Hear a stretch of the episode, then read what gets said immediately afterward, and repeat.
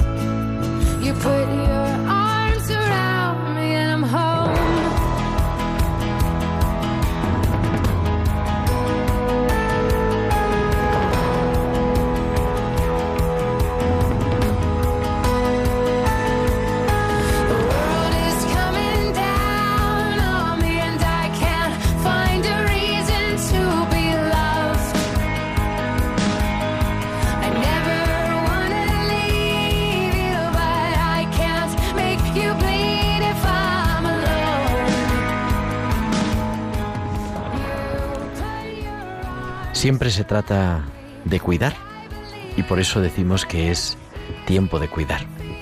Y esa ha sido una vocación que está presente desde el comienzo de la historia de la Iglesia. Ya Jesús nos ponía como el ejemplo de cómo amar al otro en el buen samaritano, donde el Señor se hace presente tanto en el que está caído al borde del camino como en el buen samaritano que se acerca a cuidarle.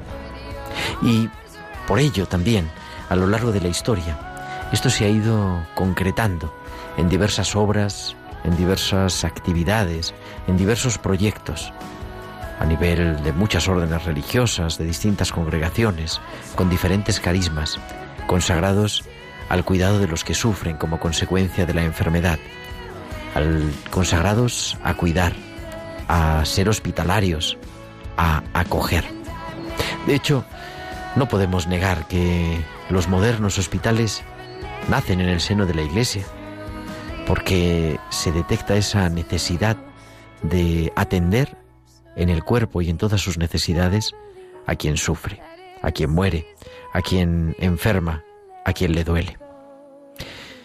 Pero hoy, en el siglo XXI, en el año 2019 que estamos llegando, en este pleno siglo de la tecnologización y de las nuevas, que ya no son nuevas tecnologías, ¿qué sentido tiene seguir cuidando, seguir teniendo presencia en hospitales, en clínicas, en ambulatorios, en... y además aquí, en España, en el supuesto primer mundo? Hoy quiero que te acerques conmigo a una realidad y es que sigue habiendo, aunque pasan muy desapercibidos quizá en nuestro día a día, muchos hospitales, muchas instituciones sanitarias de primer nivel, de gran nivel técnico, pero sobre todo de un gran nivel humano, que siguen trabajando y desgastando su vida al servicio de los enfermos. Hoy queremos poner la mirada en tantos hospitales católicos que tenemos a nuestro lado y que a veces nos pasan desapercibidos. Pero detrás de ellos hay historias ciertas, hay personas que realmente responden a una verdadera vocación. Hoy sigue siendo, como siempre, tiempo de cuidar. Y quizá esa palabra que está tan de moda en lo sanitario, incluso a nivel civil y a nivel político, que es la humanización, nosotros la podemos reivindicar, porque nosotros hemos creído siempre en ello, porque el primero que se ha humanizado, que se ha hecho humano, como tú y como yo, es el Señor Jesús, el primer buen samaritano, que nos llama a descubrirlo hoy también, cuidando y dejándonos de cuidar. Por eso hoy, en tiempo de cuidar, nos acercamos a hospitales católicos de Madrid.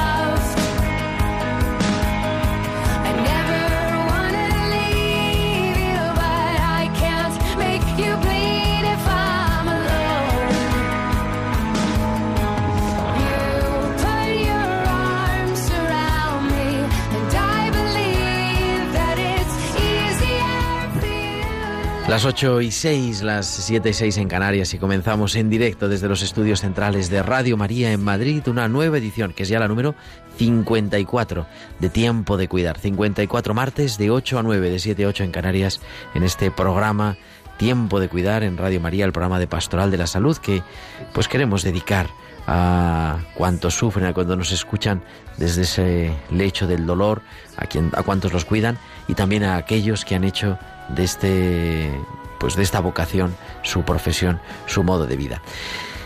Tenemos hoy el estudio pues con invitados que ahora les vamos a presentar, pero tengo aquí a mi izquierda, nada más en sentido físico, a Nieves Peciña. Nieves, muy buenas noches. Buenas noches, Gerardo. Y al otro lado del cristal, haciendo que todo esto suene estupendamente bien, está nuestro querido compañero Javier Pérez. Javi, muy buenas noches. Buenas noches, Gerardo. Esperando porque me dicen aquí que hay poquito de lío. Y tenía, Javi tenía una persona que le ayudaba en el control, pero está todavía en, en el metro. Pero no pasa nada, son las cosas del directo. Y queremos, Nieves, hoy que nuestros oyentes pues sepamos en qué nos ponemos. Decía yo en el editorial, queremos acercarnos a esa realidad que es Hospitales Católicos de Madrid, que vamos a ver qué es, en qué consiste, pero sobre todo, más allá de lo institucional, que también pues a qué nos a qué se dedican y qué sentido tiene hoy. Veníamos preparando el programa cuando Nieves y yo preparamos el programa, hemos empezado a echar cuentas, nada más en Madrid, que es donde nos encontramos, la cantidad de hospitales de titularidad de la Iglesia que hay y nos salían, no nos cabían eh, con los dedos de las manos, no digamos en toda España y en todo el mundo. Por eso yo creo que es un programa hoy muy interesante para darnos cuenta de una realidad que tenemos a nuestro lado, pero que muchas veces pasa muy desapercibida. Queremos que nos escuchen Nieves, pero también que nuestros oyentes nos digan cosas. Podéis comunicar con nosotros con vuestros comentarios en nuestro correo electrónico tiempo de cuidar arroba y en las redes sociales en Facebook somos Radio María España y en Twitter arroba Radio María Spain y podéis publicar sus comentarios con el hashtag almohadilla tiempo de cuidar. Además, nos podéis enviar vuestros mensajes únicamente durante la emisión en directo del programa a nuestro WhatsApp 668 594 383. 668, ¿cómo era? 668 594 383. Recibimos nuestros correos, damos las gracias. Nos pide, nos ha escrito en estos días, hemos recibido varios correos, pero Juan Carlos Moro Calvo nos dice que quiere saber la música que ponemos también en la radio. Bueno, pues vamos a escucharla. Bueno, esta es de Dave Custin, pero es una de las sintonías que tenemos en nuestro programa. Pero vamos a hacerle caso también y a dar difusión a esa música católica actual que tengamos, intentamos siempre tener en tiempo de cuidar. Pues son las 8 y 9, las 7 y 9 en Canarias y nos vamos a nuestra farmacia de guardia porque ahí están las píldoras de nuestra farmacéutica.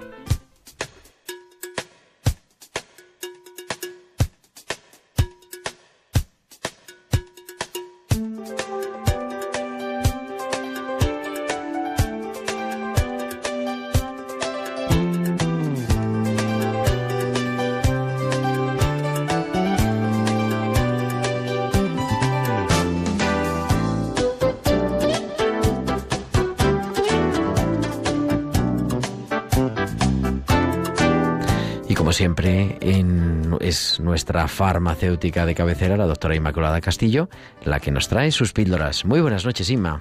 Hola, muy buenas noches Gerardo y muy buenas noches a todos los, los radioyentes de Radio María. Pues la píldora de hoy va destinada a cómo los estudios científicos vinculan la curación a la fe. Todos nosotros hemos rezado por la pronta recuperación de un enfermo o de un familiar. Existen diversos estudios publicados en revistas de reconocido prestigio que demuestran que la oración tiene realmente un efecto positivo entre ellas un artículo publicado en el British Medical Journal el 22 de diciembre.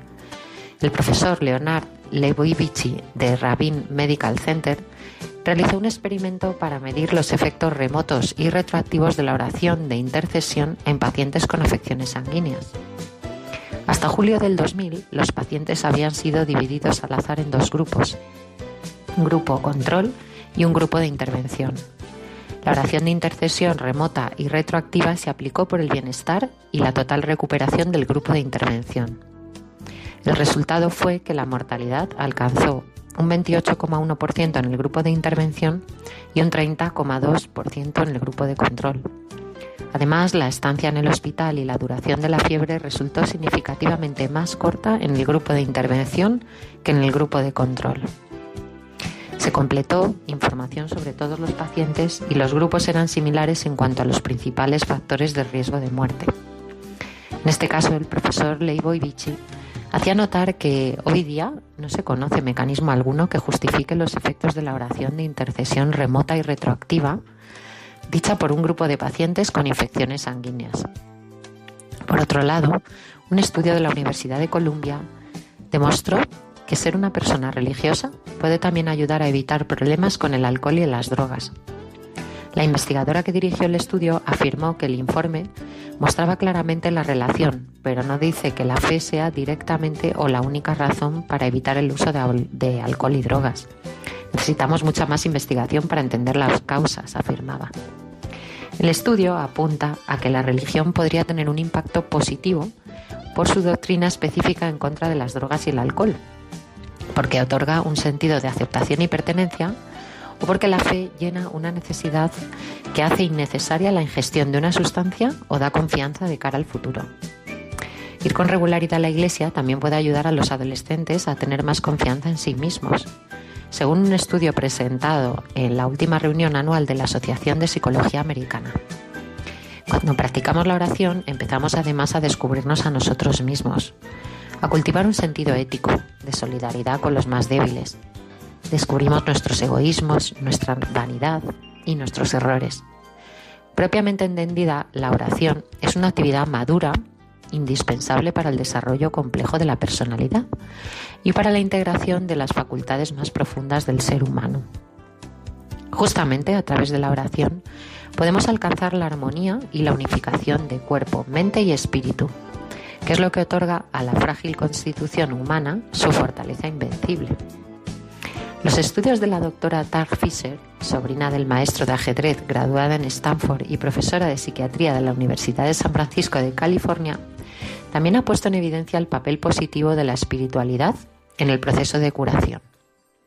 Sin lugar a dudas, la oración marca con su influencia nuestras acciones y conductas, hasta tal punto que las personas que tienen el hábito de orar viven con más paz interior, manifiestan más tranquilidad y reflejan en su rostro una nueva expresión.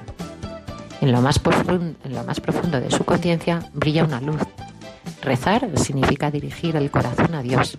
Cuando una persona ora, instaura con Él una relación viva pues con todos y con muchos más detalles que podéis encontrar, eh, podemos asociar pues que bueno, que la fe puede, si no curar, ayudar a sobrellevar mucho mejor la, la enfermedad o la de nuestros seres queridos. Bueno, hasta aquí la píldora de hoy. Un abrazo muy fuerte. Pues muchísimas gracias, la doctora Inmaculada Castillo, y hasta la semana que viene, Inma. Siempre las píldoras de nuestra farmacéutica.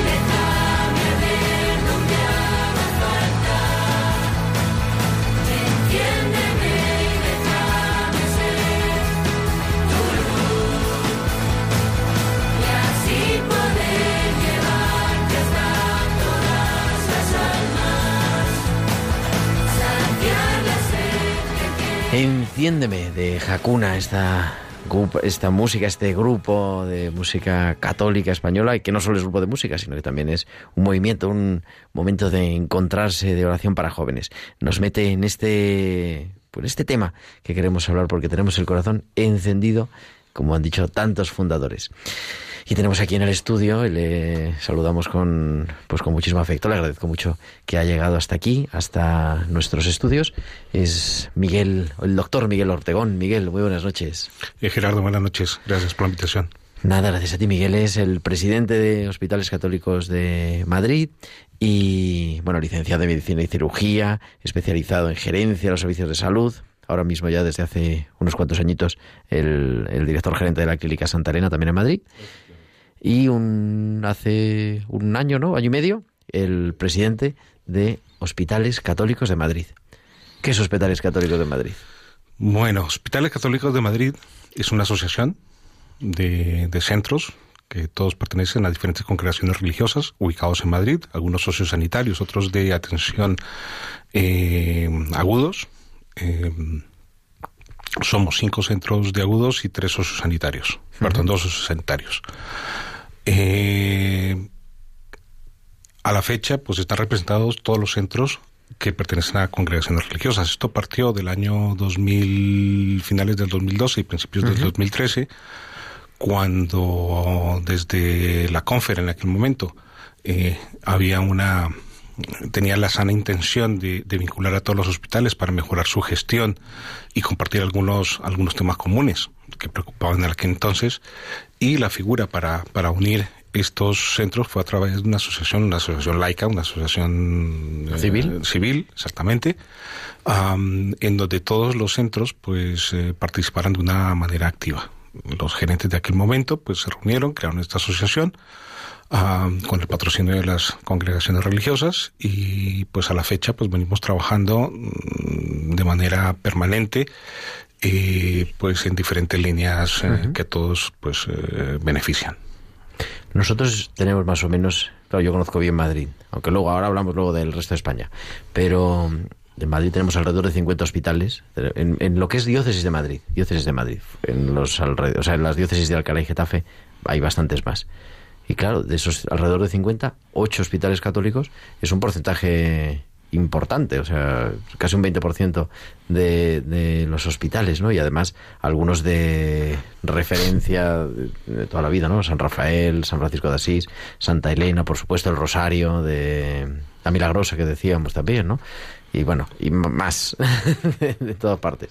Pero, claro, en realidad es congregaciones, cada una con su historia, cada una con su carisma, con su fundación, pero que hay cosas que les unen, ¿no? Y se deciden poner a trabajar en común en, o a conocerse. ¿Cómo está la...? Porque, claro, en realidad son diferentes hospitales con diferentes sí, somos, titularidades. Son hospitales con diferentes titularidades, cada uno de una congregación religiosa. O sea, que si está el BOT de la Venerable Orden Tercera de San Francisco, los otros son religiosos de San José, eh, los hermanos de San Juan de Dios, las hospitalarias. O sea, cada, cada congregación tiene eh, carismas distintos que dependen de sus, de sus fundadores, eh, además fundadores que son de épocas absolutamente distintas. Uh -huh. Los hermanos de San Juan de Dios, una época, la Venerable de Orden Tercera, el, el, Hospital de la Bot es de 1600 y algo. Creo que hoy por hoy es el hospital más antiguo. Sí.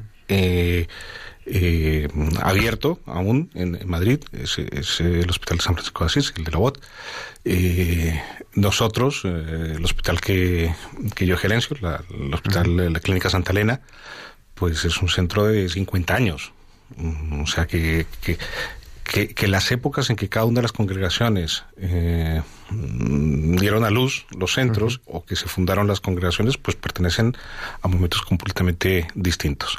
No obstante, eh, como tú bien decías al inicio del programa, pues eh, son eh, instituciones religiosas que vieron una necesidad, una necesidad existencial, eh, y que comprometidas con dar ese servicio, servicio sanitario, porque el carisma está orientado completamente uh -huh. a la atención sanitaria de pacientes, encontraron un espacio en donde los, eh, los, los padres, las hermanas, las, los religiosos vieron un espacio para contribuir a la sociedad en la que eh, se encontraban, eh, qué sé yo, las hermanas hospitalarias, eh, el hospital de La Beata, comenzaron con un, con un centro, con un hospital para, perdón, con un centro para cuidar de, de chicas huérfanas eh, a principios del siglo pasado. O sea, que, que, el, que el origen ha sido eh, completamente distinto, pero que las motivaciones para crear los, los, los centros pues partía de las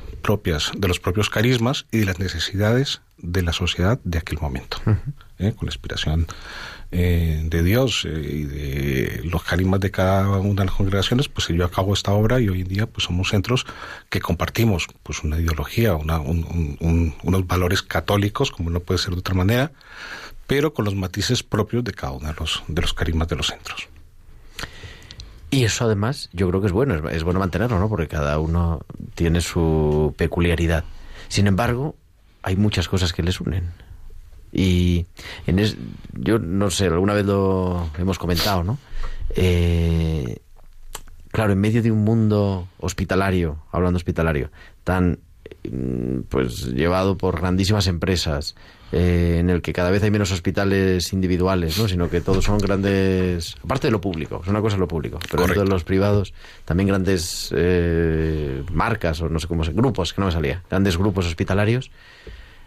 A lo mejor surge por ahí un poco la necesidad ¿no? de la iglesia de decir, bueno, nosotros vamos a hacer nuestro grupo. Claro, no, en este momento eh, será difícil decir que un hospital católico o un hospital no católico, laico, eh, tiene mejores o peores médicos o mejores o peores servicios desde el punto de vista técnico-científico. La verdad es que la tecnología y el nivel profesional uh -huh. de los especialistas del sector, pues más o menos en todos los centros eh, tiene el mismo nivel. Algunos grupos con mayor uh, capacidad o uh, capacidad económica, uh -huh. pues pueden hacer apuestas por tecnologías un poco más sofisticadas, pero que al final en una ciudad como, como Madrid, que es un, una capital de, del primer mundo, pues eh, la población, o los centros, perdón, para atender a esa población, pues tienen una tecnología eh, fantástica, uh -huh. eh, como media.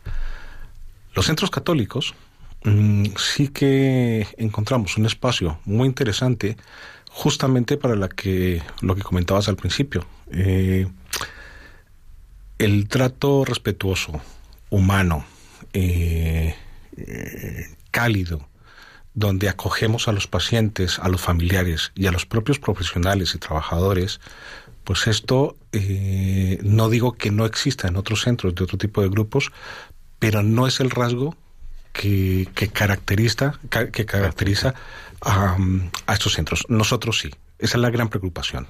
Nosotros entendemos la, la atención eh, sanitaria eh, a través de un modelo biopsicosocial y espiritual. Entendemos la persona uh -huh. como un todo, con múltiples dimensiones, pero en, en la parte espiritual y la parte eh, emocional, uh -huh. pues tiene que estar presente sí o sí en la totalidad de los casos. Y esto no es fácil porque no es algo que tú puedas inculcar a un trabajador. Tú no lo puedes seleccionar Uh -huh. Realmente las congregaciones en los hospitales, pues tenemos, no sé, plantillas de 200, 300, 400 o más trabajadores y los religiosos o religiosas que están presentes pues son pues entre uno o dos y el que más tiene pues 20. tendrá 20 dentro del hospital, o sea que realmente... Una gran minoría. Eh, sí. Lo interesante es cómo transmitir estos valores, estas maneras de actuar, o evitar ciertos comportamientos que no son deseables para una organización religiosa a los demás profesionales, a los demás trabajadores. Ese es el, el uno de los elementos fundamentales en hospitales como, como cualquiera de los hospitales uh -huh. que hemos comentado. ¿no? O sea, ahí hay una, un trabajo que hacen las religiosas y religiosos permanentemente de formación, de ejemplaridad, de, de alguna manera de filtro, es decir, cuando algo chirría, ya no porque pongas los filtros y despidas a una persona o la invites a salir, sino porque porque ves que los demás pues o encajas o dejas de encajar, ¿no? Y, y el resto de los compañeros de trabajo pues eh, eh, hacen de, de, de maestros uh, en lateral y le dicen, oye, Pepe, Juana, eh, como tal, este comportamiento no encaja aquí, ¿no? Y al final te das cuenta que los trabajadores los compañeros de trabajo, los médicos, las enfermeras, pues se comportan de una manera absolutamente distinta a cómo se comportarían en otro tipo de centro que no tiene este este abanico, perdón, este este paraguas de valores que, que tenemos nosotros. Eso uno. Y luego el compromiso con la propia casa, el compañerismo, el, la calidez y preocupación por otra serie de elementos de, de, la persona. Pues mira, este paciente se va de alta, pero se va de alta eh, en una situación eh, social complicada que, al margen de que pueda comprometer su estado de salud, que no somos simples curadores del cuerpo, nos preocupamos por, por, por, por, otra serie de variables, otra serie de elementos sociales, personales eh, y espirituales de los pacientes que pasan por un centro como, como, como los nuestros. Y eso, Miguel, en... Digo, no sé si es una pregunta un poco indiscreta, pero bueno, con no contestar es suficiente.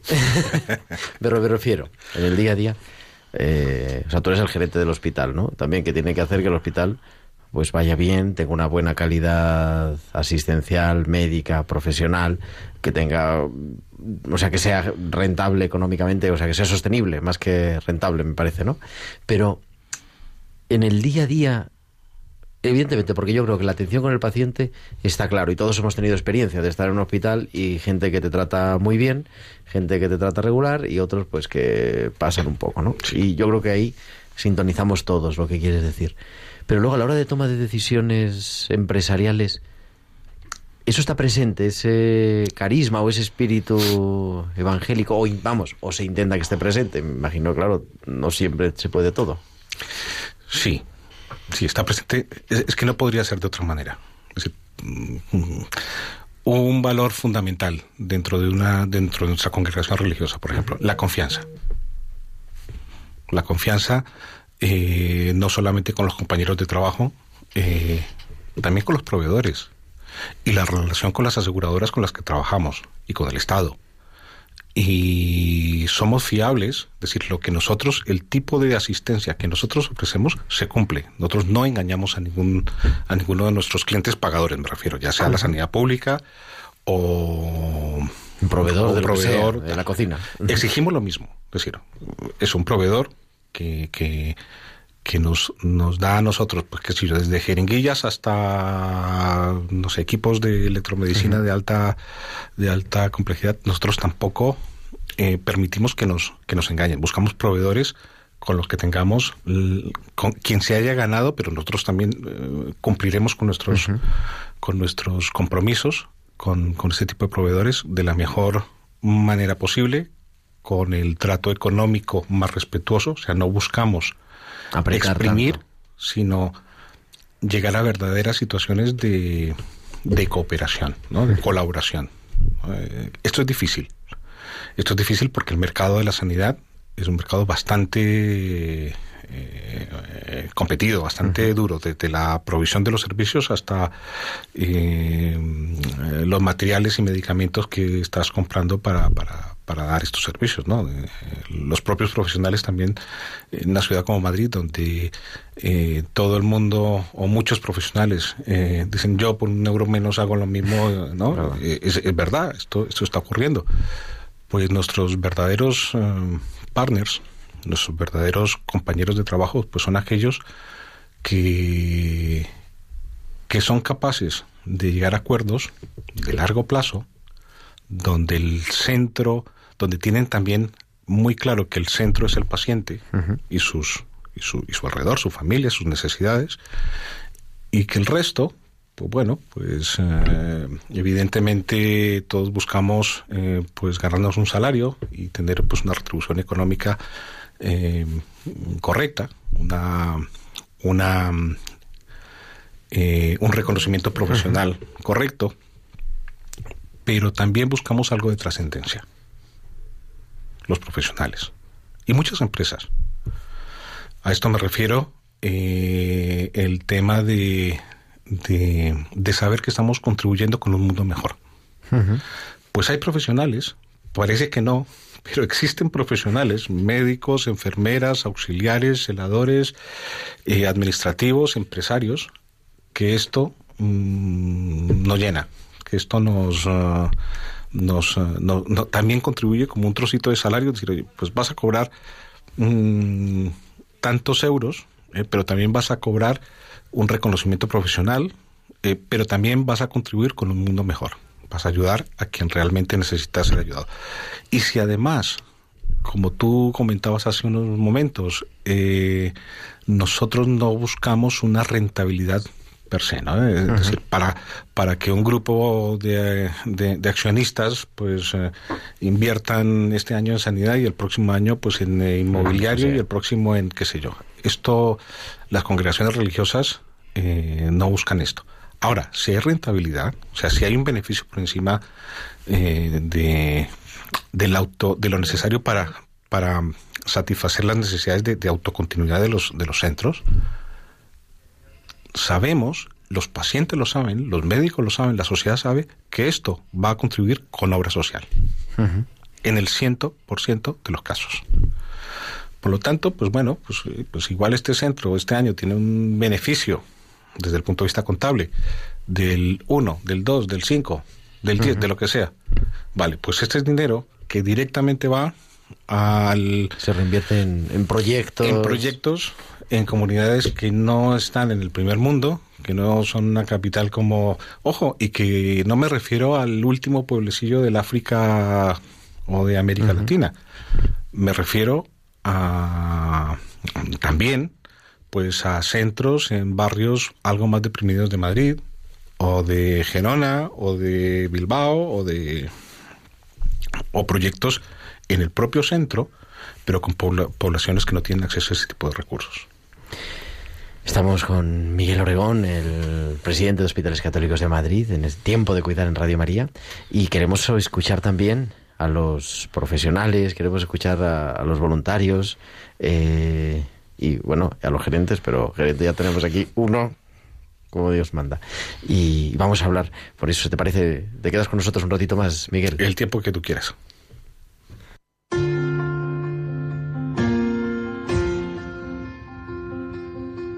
I've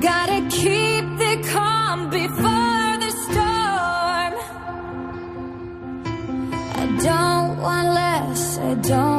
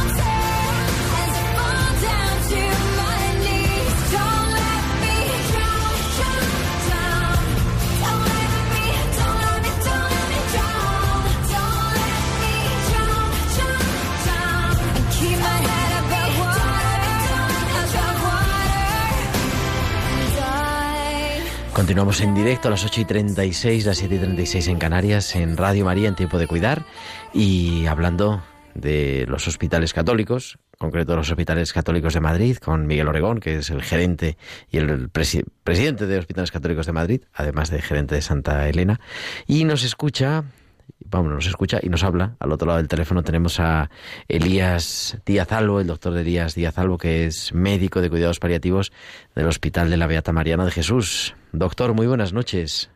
Hola, buenas noches. Y muchísimas gracias por atendernos en Radio María eh, para hablar un poquito de esto, ¿no? Que estábamos comentando y es que los hospitales católicos tienen un pues un plus y yo no sé si eso en tu día a día lo podemos eh, se nota en, en, la práctica clínica. Pues sí yo creo que, he escuchado atentamente a Miguel Ortegón porque porque es verdad que Ortegón es Miguel Ortegón. La verdad es que yo tenía una errata y entonces lo he hecho yo mal. Miguel pues Ortegón Miguel Ortegón y la verdad es que, bueno, hospitales católicos, por lo menos lo que dices tú, de, mi día a día, pues tiene esa parte, y por lo que conozco también el Hospital de San Rafael, esa parte de, conciertos con la Administración. En mi caso concreto, pues coordino una unidad de cuidados paliativos y, hay otros conciertos, eh, daño cerebral, convalecencias, rehabilitación, es decir, muchos eh, crónicos reagudizados, muchas personas, eh, bueno, pues que digamos que los hospitales de agudos a veces pues no tienen ese, esa, ese, espacio, ese sitio, ese, ese cuidado un poco más, más de espacio de todos de todas estas eh, situaciones y que, que, hospitales católicos en concreto mi hospital y otros por supuesto de Madrid pues pues sí estamos dando ese servicio a la sociedad en estos pacientes que, quizás sean los más frágiles. ¿no? Y eso hace, hablaba yo esta mañana en otro ámbito, otra cosa, ¿no? Claro, hay muchas profesiones, pero hay algunas profesiones que son profundamente vocacionales, ¿no? La educación, el, bueno, digamos, la vida religiosa, pero también la sanidad, ¿no? Médicos, enfermeros, eh, auxiliares no sé, a nivel vocacional propio, como médico, eh, te aporta lo. O sea, en el fondo, mm, se nota esto cuando, día a día. Uno cuando hace la, la carrera o termina la carrera, cuando empieza su, su vida profesional y, y más yo diría que, que, que, voy a, que cumplido los 60 años, no, no acabé la carrera y no empecé mi profesión pensando, pensando que me iba a dedicar a los cuidados paliativos. Pero sí que es verdad que poco a poco, pues ya su vocación, me encontré al lado de estos enfermos, porque como ya hemos dicho, bueno, pues la, sociedad ha envejecido mucho y hay muchas personas en una situación de, final de vida donde los tratamientos no son tan efectivos como, como eran en, un principio, ¿no? Y, y, esas enfermedades pues van, van avanzando en que me encontraba al lado de esos enfermos y no me encontraba mal que, que, podía ayudarles y sin embargo, bueno, pues quizá otros compañeros me, les daba la vuelta y, no encontraba a nadie, ¿no? Parecía que estos... Eh, yo había unos, unos artículos que aparecían en los años 80 sobre los intocables de la medicina y eran este tipo de enfermos en que no hay una curación eh, digamos evidente clara y que, y que son personas que, que, bueno que en su momento iban manejándose con la con, los tratamientos, pero que ya cada vez esos tratamientos son, menos efectivos, ¿no? Y ese, ese no poder curar, ese solo estar ahí para, para aliviar, para consolar, para... Bueno, pues hay, había muchas profesionales que, que, no podían, digamos, estar... Eh, abandonaban estos enfermos o, sencillamente les, les abrumaban con una con una bueno pues con una obstinación terapéutica importante no el camino de los cuidados paliativos yo creo que es un camino intermedio y cada vez abriéndose paso y cogiendo su sitio y es un, servicio ya que, que, está en la cartera de servicios del Sistema Nacional de Salud y, algo totalmente equiparable a otras especialidades. ¿no? Y además donde, nos decía Miguel Ortegón al principio, ¿no? donde se tienen en consideración, donde se aborda la persona de manera integral en todas sus dimensiones también la dimensión emocional, también la dimensión espiritual, no solamente físicamente. Y a la familia. Eh, digamos que muchas veces eh, comentamos que cuidados paliativos es algo que también esos esos conceptos deberían estar en otros en otros servicios y en otras especialidades, porque no solo es el enfermo, sino la familia que le está atendiendo, pues también tiene todo tipo de, reacciones, ¿no? Y evidentemente como decía antes Miguel, pues no solo es lo, físico, sino también esa, esa situación de emocional, de sobrecarga emocional, de estar en ese final de vida, que a veces también, pues, la familia, pues evidentemente muchas veces recibe o tiene más información en los hospitales que, a veces el propio enfermo. El propio enfermo deja o no quiere enterarse de mucho más y la familia va recibiendo cada vez más información negativa que, a veces es difícil de gestionar delante del enfermo. Hay muchos problemas y luego ya, eh, por supuesto, la, dimensión espiritual que, que, para muchísimos pacientes sigue siendo importantísima. ¿no? Y para concluir, querido Elías Díaz Albo, eh, no sé si se puede preguntar. Creo que sí. A nivel personal, ¿no? Tú también como, como creyente, podríamos decir. El trabajar en una institución religiosa, en una institución de la Iglesia, es distinto que en otras experiencias profesionales de otras etapas, ¿no? Que hayas tenido. Pues sí, la verdad es que que he estado en este ámbito y, me figuro porque porque porque estoy contento y, y, estoy digamos que, que, veo que profesionalmente también el entorno pues pues favorece ese ese servicio al, que al que vas no es decir que yo por ejemplo llevo ya unos cuantos años en el hospital de la Beata y en un tema tan delicado como es como es el final de la vida, como son los cuidados paliativos, la aplicación, la sedación paliativa, pues en, ningún momento ha habido un, conflicto, al revés, yo creo que, que, me he encontrado, mm, bueno, pues eh, una, una acogida y, este, bueno, pues esta orden hospitalaria pues eh, ha sabido comprender, valorar e incluso centrar eh, como la, la, unidad de cuidados paliativos como, como algo, como como un, un, alma dentro, dentro del hospital, ¿no? Y que desde ahí muchos principios y muchas cosas que ahí valoramos, lo que comentabas antes de esa asistencia integral, no solo física, sino también emocional y espiritual, esa, esa unidad familia-paciente, eh, bueno, pues todo eso también se puede extender por el hospital, ¿no? Bueno, hemos dedicado algún programa de tiempo de cuidar a los cuidados paliativos, pero hablando con el doctor Díaz Albo necesitamos volver a ello, así que contamos contigo. Por supuesto, en cualquier momento. Querido Elías Díaz Albo, coordinador de la Unidad de Cuidados Paliativos del Hospital de la Beata Mariana de Jesús de Madrid, muchísimas gracias. Gracias a vosotros. Gracias, buenas noches. La verdad, Miguel, que es interesante escuchar también a los profesionales sanitarios, ¿no?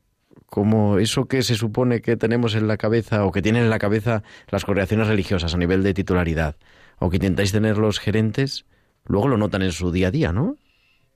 Sería imposible no, no tener el, llevar el pulso de la, de la, opinión, de los sentimientos, de la percepción de los profesionales sanitarios respecto a este tipo de, de, atención ¿no? de, la, sanidad. Eh, no podemos ser ajenos, eh, pero es más, lo, lo, lo, complejo está en llegar a significados comunes. Eh, complejo, pero lo conseguimos. Es decir, la gran misión está en que podamos transformar lo que una congregación religiosa el carisma de una congregación religiosa espera de, las personas que trabajan dentro de esa congregación eh, con los uh, propios valores de las personas que se vinculan con un centro, que compartamos intereses, objetivos, proyecto asistencial y construyamos entre todos un proyecto que al final con el que al final todos nos sintamos eh, Mm, satisfechos y que estemos consiguiendo los objetivos asistenciales en un paciente y contribuyendo con un mundo mejor. Que al final eh, este intento por, por, por, conseguir la cuadratura del triángulo que parece tan difícil de, encajar lo que yo quiero, espero de la vida, las expectativas de una congregación, el mundo, la iglesia eh, y dar el servicio parece que fuera muy complejo, pero lo conseguimos.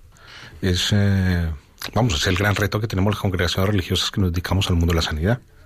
Pues vamos a hablar también, que tenemos ya al otro lado del teléfono, se atiende en directo, con, con una voluntaria, que es otra realidad que existen también en los hospitales. Está Concha Gómez Barredo. Muy buenas noches, Concha. Buenas noches. Que es, diría, casi colaboradora de Tiempo de Cuidar. Pero Ah, bueno, sí. Concha es... Y además con mucho gusto, mucha alegría y agradecimiento también. O sea que... Eso, además, es ahora mismo la coordinadora del proyecto de Acompañamiento Plus en el Hospital Ramón y Cajal. Ha sido muchos años eh, también voluntaria en, en- en hospitales católicos en Madrid. Y yo quería preguntarte, Concha, tú ahora estás en un hospital público. Sí. ¿Es distinto? Digo que es apasionante, ¿no? Y estás muy, está muy bien tener ahí. Yo estoy muy orgulloso de- del proyecto. Pero se nota distinto el ambiente. O sea, ¿qué Sí, aporta? dice- dices la labor de voluntariado, entiendo, ¿verdad? Sí, claro, Sí, del, del punto de vista sí. que tú ves. Sí, es distinto, es distinto, claro. Mm, Es distinto, aunque tenemos que tener en cuenta que, mm, digamos, que la labor que hace el SAR, que sabes que es el Servicio de Atención Religiosa Católica, o sea, los capellanes, eh, es un servicio muy cercano, una presencia muy constante, que están allí cumpliendo, bueno, pues su función y su misión, ¿no? Pero a pesar de eso y a pesar de su presencia, que es muy significativa, es distinto, porque el entorno general es diferente. Entonces, eh, se nota se nota en el día a día ¿de acuerdo? Sería complejo a lo mejor empezar a decir en qué, ¿no? Si quieres mm, Quizás que un concrete. en general, ¿no? Es un ambiente en general porque aunque es verdad que ahora mismo en la sanidad pública, por ejemplo, porque yo soy la sanidad pública, ¿no? Pues el tema, por ejemplo, de humanización de la salud es un tema que es muy importante, entonces eh, no, no- podemos tampoco hablar de una sanidad deshumanizada, ¿no? Pero es verdad que la atención integral que se puede encontrar en un hospital de titularidad religiosa es diferente, ¿no? El, el servicio de atención espiritual y religiosa que hay un- en un hospital de titularidad religiosa, un hospital católico, es mucho más cercano, está mucho más presente, mucho más en el día a día. También es verdad que son hospitales más pequeños, ¿no? Eh, el clima es diferente, la labor del, del voluntario, digamos que atraviesa un camino distinto, ¿no? Con los mismos fines, pero es un camino distinto, es un recorrido diferente. Me decía a mí un religioso, esto es una anécdota, un religioso, eh, eh, no debo decir la congregación, pero vamos, de una congregación eh, dedicada al mundo de la salud, dice, me da ternura cuando veo ahora hablando de humanización, ¿no? Dice, llevamos hablando Sí, 800 claro, años de claro, efectivamente, humanización, dice, pero bueno, está bien, más vale tarde que Sí, nunca. no, efectivamente. Sí, sí, no, efectivamente, no, porque está claro que esa idea, pues fíjate, de los hermanos de San Juan de Dios, o ahora mismo las hermanas hospitalarias también, que bueno, pues claro, que es una idea muy antigua y que y que viene muy muy muy de la mano del concepto evangélico, ¿no? De la creación del reino. Eso está claro y ahora gracias a Dios pues también digamos un poco que se ha se ha extendido en el mundo laico, ¿no? Pero pero es verdad que claro, nos es mucho más propio, nos es mucho más cercano y entonces en un hospital en- de titularidad católica, las ocasiones que encuentras de acercarte de una determinada manera, pues son más, ¿no? Claro, que al final, Es, es, sí, esa dimensión, digamos, de tipo integral que estaba oyendo ahora que comentabais, Ajá. ¿no? Que también es posible en los otros, en los, los otros hospitales, ¿eh? que yo tampoco creo que tengamos que ser injustos ni con los hospitales públicos ni con los hospitales privados y otras. bueno, no, además eh, evidentemente puedes encontrar titularidades, ¿no? profesionales superhumanos en lo público y también alguno con un mal día en un hospital católico. Pero Exacto. bueno, por Yo lo creo menos- que eso es así. Pero hacemos, pero es verdad que en un hospital católico hacemos eso un poco nuestro sello de identidad también, ¿no? Aparte del compromiso, como, como decíais antes también, ¿no? Yo creo que se encuentra un compromiso también entre el personal del hospital que está atendiendo en cualquiera de los, no, pues, el sanitario, administrativo, lo que sea, se encuentra un compromiso también con los valores del centro, que al fin y al cabo son los valores evangélicos, ¿no? Pues yo creo que se explica también Concha Gómez, que es que, claro, no me extraña que es profesora. Es que tiene mucho que, tiene mucho que enseñar. Pero bueno, te emplazo también, como decía al doctor Díaz Albo, para volver a hablar ¿no? de ese proyecto que ya está en marcha y funcionando. muy en bien. Ramón y Sí, sí, sí. Pues muy bien, cuando queráis. Muchísimas gracias, Concha Gómez. Muchas gracias a vosotros. Buenas noches.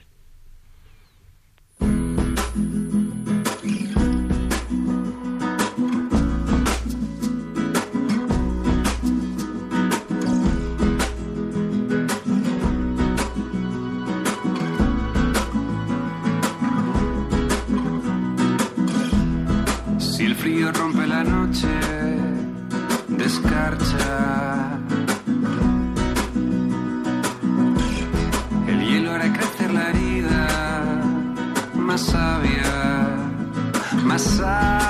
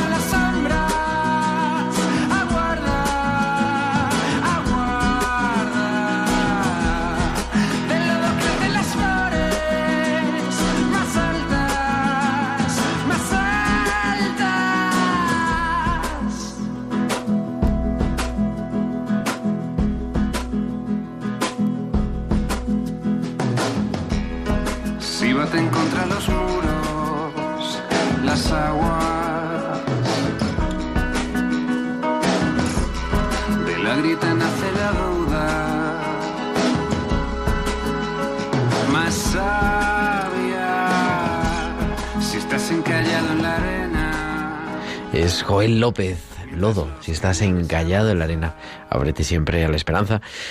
Entramos en la recta final de tiempo de cuidar, son ya las 8 y 52. El tiempo pasa que vuela y continuamos aquí en el estudio. Nos ha hecho el favor de acompañar el doctor Miguel Ortegón.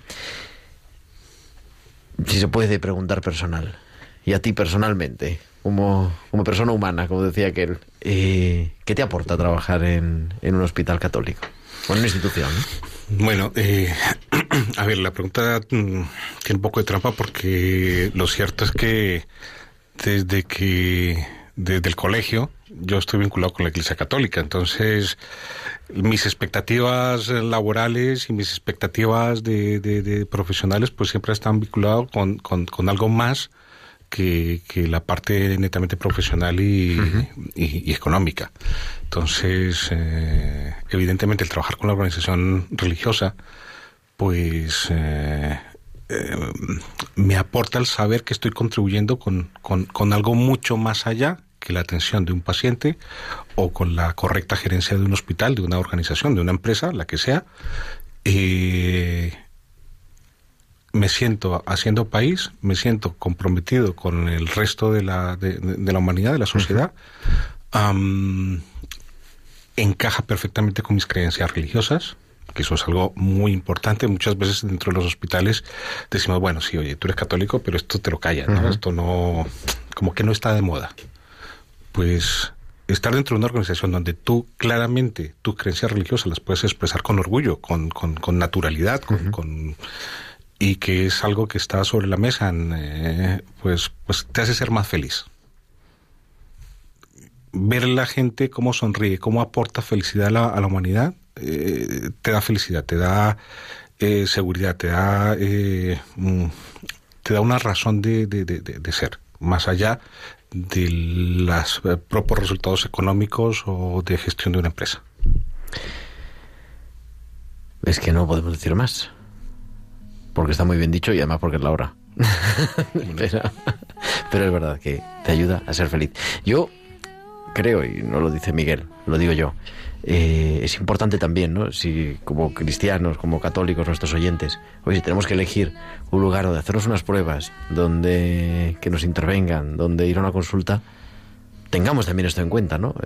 Los propios cristianos queremos que haya hospitales católicos, queremos esa presencia, porque además consideramos que es importante, buena, que contribuye al bien de la sociedad y bien de la Iglesia, pues apoyémoslo también en, en la medida de nuestras posibilidades. Así que nuestros oyentes también, que, que, no se nos olviden, igual que el colegio no se elige cualquiera, pues el hospital, que tampoco elijamos cualquiera. Doctor Miguel Ortegón, muchísimas gracias y buenas noches. y muchísimas gracias. Aquí tienes tu casa siempre. Muchas gracias. Nieves Peciña, muchas gracias, buenas noches. Nos vemos la semana que viene. Gracias, buenas noches. Tamara Lack ha llegado hace un rato, pero bueno, ya está aquí. Y Javier Pérez, muchísimas gracias a los dos. Buenas noches en el control técnico. Y a todos vosotros volveremos la próxima semana con las reflexiones al viento. No hemos tenido tiempo de, hablar con Marina Gumper, pero bueno, son los problemas del directo que se dicen y que, que una hora se nos pasa volando. Pero Estamos aquí ya, enseguida es martes 19 de noviembre, 8 de la tarde, 7 en Canarias, y empieza otro tiempo de cuidar. Hasta entonces, un abrazo de vuestro amigo el diácono Gerardo Dueñas.